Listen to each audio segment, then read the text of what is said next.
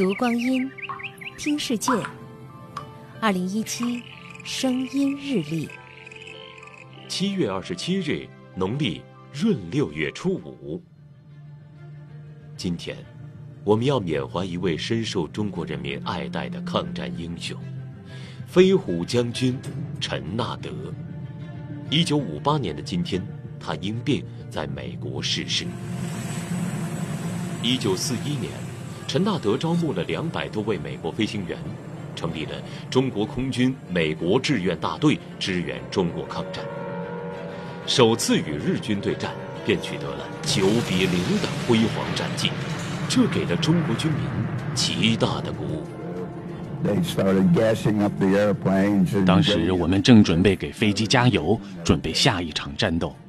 陈纳德的助理跑过来，让我们快穿戴整齐，因为昆明市长带人来看望我们了。当时姑娘们都剪着这样漂亮的刘海，你知道，我们是二十三四岁的小伙子，都挺难为情的。一九四二年，日军占领缅甸后，切断了中国从国际上获取作战物资的重要通道。陈纳德和他的飞虎队又开辟了一条从昆明到印度的驼峰航线。就是在这条死亡航线上，飞虎队运送了七十三万多吨的作战物资，一千五百多名飞行员英勇捐躯。如今，这条航线沿途的很多中国县镇仍然流传着群众救助坠机飞行员的故事，而飞机上的金属部件。还成为一些学校的上课钟，被保留下来。